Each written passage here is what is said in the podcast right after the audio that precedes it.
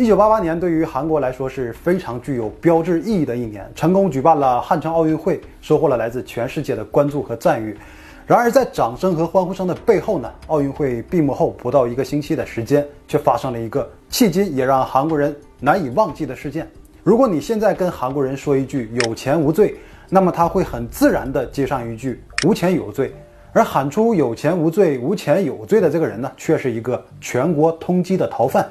他的名字音译过来有很多版本，正确的名字应该叫池康县，宋康县，宋康，嗯。宋康昊的康，宋城县的县，池康县人质挟持事件。一九八八年十月八日，韩国汉城的高速公路上有一辆正在行进的巴士，这是一辆护送囚犯的专用警车，车上配有四名警员，二十五名罪犯将从汉城永登浦监狱移送至中兴南道的公州监狱。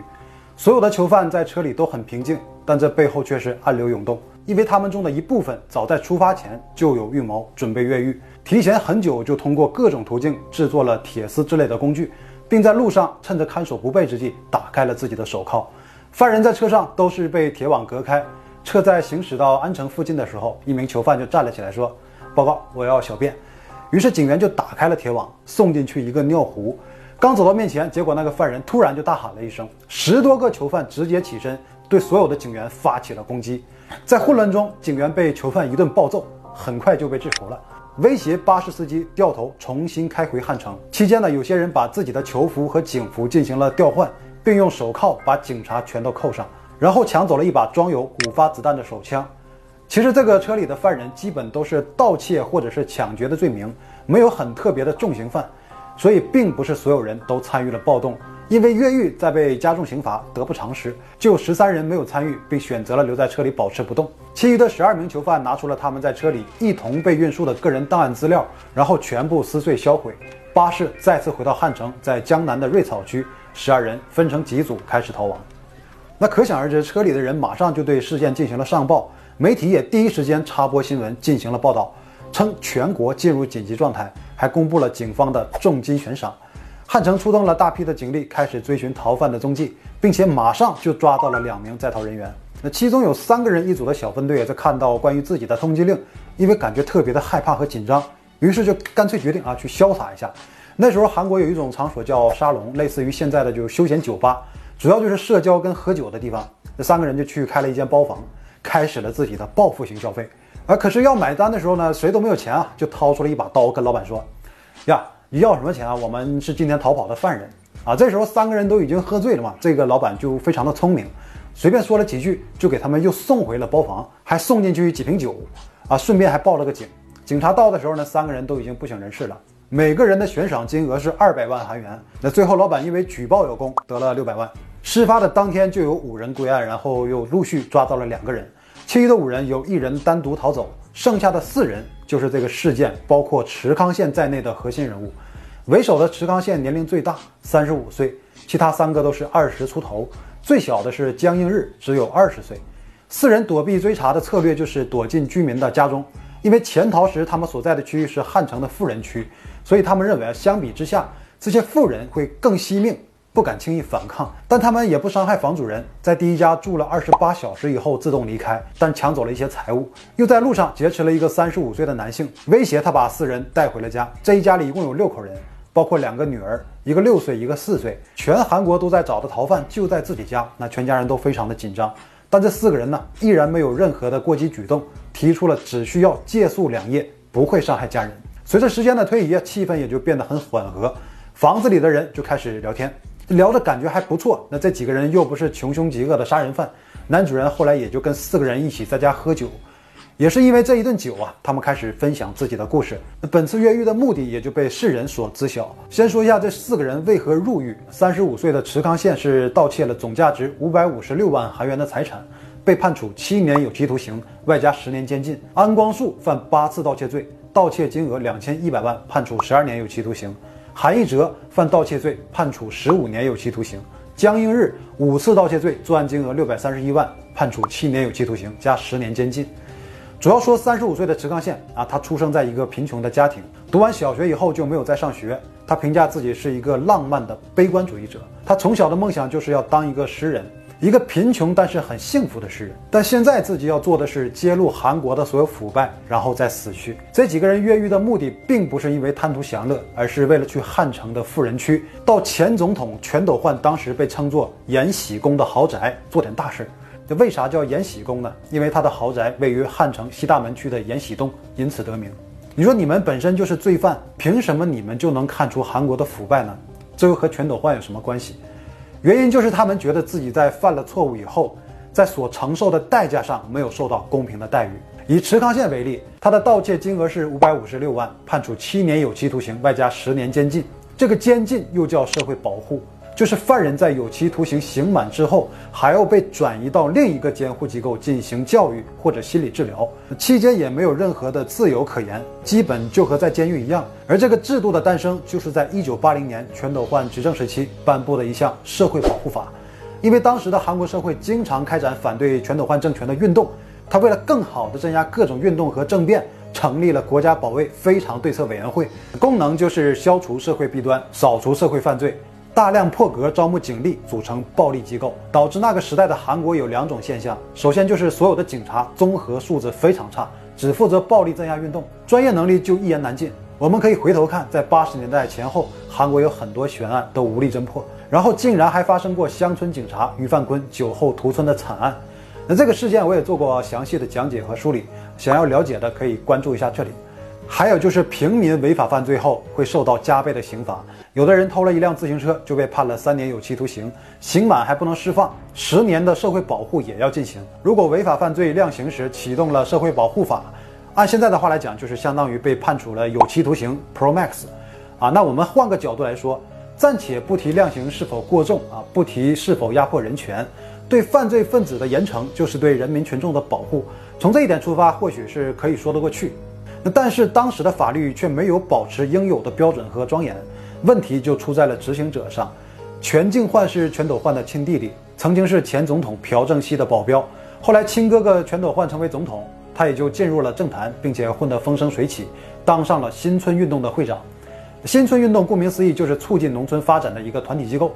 在全敬焕的操作下，不断从中谋取暴利，最终盗取国有资产七十六亿韩元。但是由他亲哥制定的社会保护法却并没有在他身上使用，一审判决被判处十五年有期徒刑。后来全敬焕提出上诉，结果汉城高等法院将其减刑为七年徒刑。那听到这个判决的时候，全敬焕的脸上是带着笑容的。那池康宪他们的心结也就在此。虽然说直接这么比较是不严谨的，但是这个事情不得不让人拿出来对比。池康宪盗窃五百五十六万，判处十七年；全敬焕七十六亿，判处七年。而且最后还被减刑，在一九八八年入狱到一九九一年出狱，只坐了三年牢。这一类的事件当时还有很多，所以池康宪他们就决定要去全斗焕的豪宅找他算账。而他们不断潜入的居民家，也就离延禧宫越来越近。最终，池康宪一行人也没有伤害这一家人，全部离开。一九八八年十月十五日，四人来到西大门区，然后在晚上九点半左右潜入了一户姓高的人家。这一家是四口人，夫妻和两个女儿，大女儿二十二岁，小女儿也成年了，都是学生。四个人闯进来之后呢，先是控制了一下局面。可是这个父亲的心理素质是非常好啊，逃犯都进家里了，他直接就问：那你们都吃饭了吗？然后让他的媳妇儿去给这些人做酱汤。做饭的功夫就说：我这怎么也是人家啊，你们几个就把鞋给脱了吧。没想到四个人非常的客气，哎好，然后就把鞋给脱了，摆在了门口，而且交谈中所说的都是敬语。最后男主人就拿出了几块抹布啊，分了一下，几个逃犯就把人家踩脏的地板给擦干净了。那吃过饭以后，屋里的人就开始聊天，他们就开玩笑的问家里二十二岁的女大学生，那你认为哪一种死法最酷？女孩就愣住了，然后他们中有人说被枪打死才是最酷的，女孩连忙表示说别说了别说了，我害怕。啊，他们就开始笑。总的来说，气氛还是很和谐的。池刚宪就在这屋里边转的时候，发现了这一家人是虔诚的基督徒，突然就变得很严肃，问：“你们可以为我们祈祷吗？”那为什么呢？因为我们现在很迷茫，希望可以通过这个途径让自己认真的去思考，在我们生命的最后一段时间里，大女儿就开始做祷告，四个人全都合住双手，双膝下跪。祷告结束的时候，所有人都在哭泣。他们决定第二天就离开，去近在咫尺的延禧洞。但是他们四个人再也没有安全地走出这个房子，因为各自休息后，第二天十月十六日凌晨四点钟，这一家的男主人就独自跑到了附近的派出所进行了报案，警方马上开始行动，前往现场，并不断通报信息。在天亮的时候，这个住宅附近集结了超过一千名的警力，与房内的四个人展开了对峙，还有几百人的媒体队伍。一时间，在那个住宅的附近人满为患。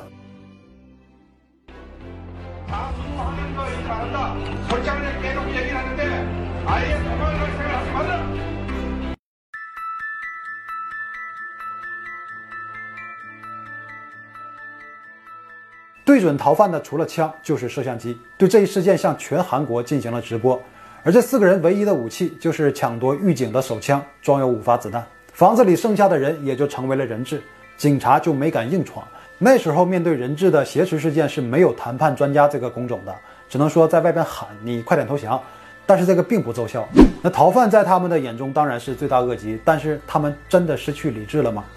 在把人质带到窗户与警察对峙之前呢，他们竟然先对人质说：“对不起，我真的是不希望发生这种事情，请给我一点时间，确保不会让你们任何一个人受伤。”那期间，池康宪朝外面打了两枪，枪里只剩下了三颗子弹，也在那时候喊出了那句影响全国人的“有钱无罪，无钱有罪”。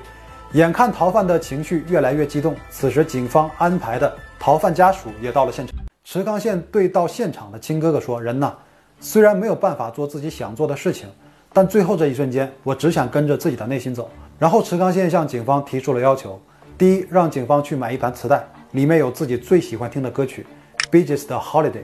另外就是给他们准备一辆面包车。上午十一点四十分，池康宪让年龄最小的江映日带着一名人质走出现场，去查看车是否已经到位。实际上根本也就没有给他们准备。江映日知道了警方在说谎之后，就原路返回住宅。可是刚要进入大门的时候，池康宪朝他的脚边开了一枪。那池康宪看到失落的江映日，就知道警方没有准备车，也就是没有想过让他们逃走。之前他们很多次提到过，这是自己生命的最后时刻。池康宪已经三十五岁了，但是江映日是最小的，跟着他们一起死有点不值得，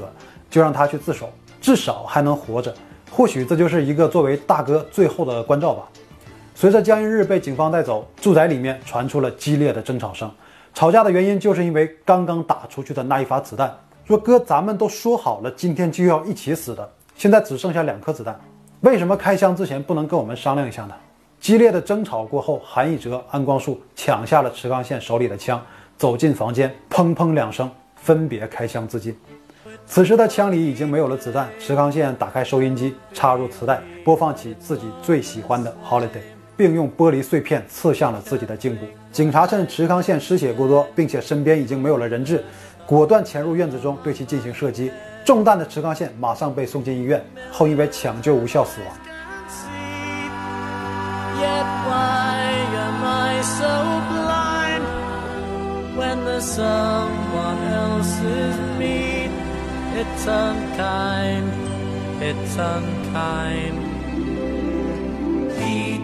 一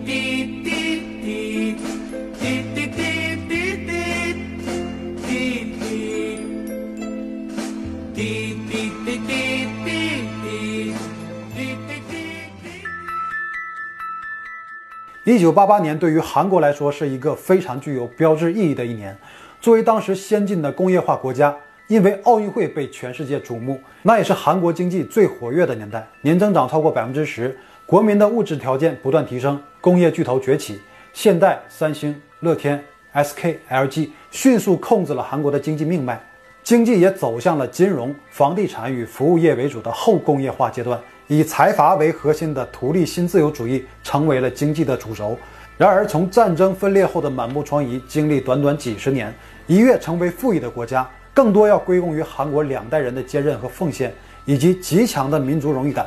为国家经济发展做出了重大的牺牲。作为对比呢，在那个年代，经济得到崛起之后，回馈给人民的却并不多，取而代之的是阶层的壁垒逐渐形成，然后固化。上流社会的权贵吃着几代韩国人奉献、牺牲、爱国的红利，而奉献者的后代却要在上流社会钱权的游戏规则中遭遇种种的不公平。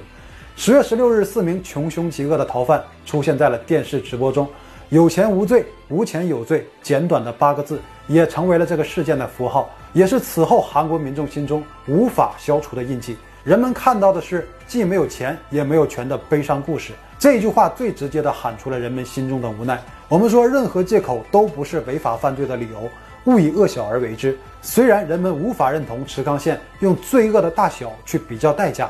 但也无法忽视在当时的韩国社会实际存在的问题。首先，因为社会保护法在法律的量刑和执行上，让当局者有了很大的操作空间。必然是无权无钱的底层更容易被严厉打击。其次，有钱无罪，无钱有罪中的罪已经不再是单指法律，而是泛指生活中所要面对的不公平待遇和所有要遭的罪。然而这一切却很苍白，因为穷人的振臂高呼只是富人眼中的自我感动而已，就显得那么励志却又好笑，总是会给自己带来优越感。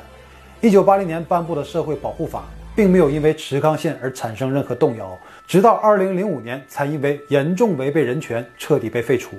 如果说有钱无罪，无钱有罪，在当时的韩国社会是个别现象，而到了现如今，结合韩国不断发生的让人刷新三观的事情，这句话似乎已经成为了一个定律。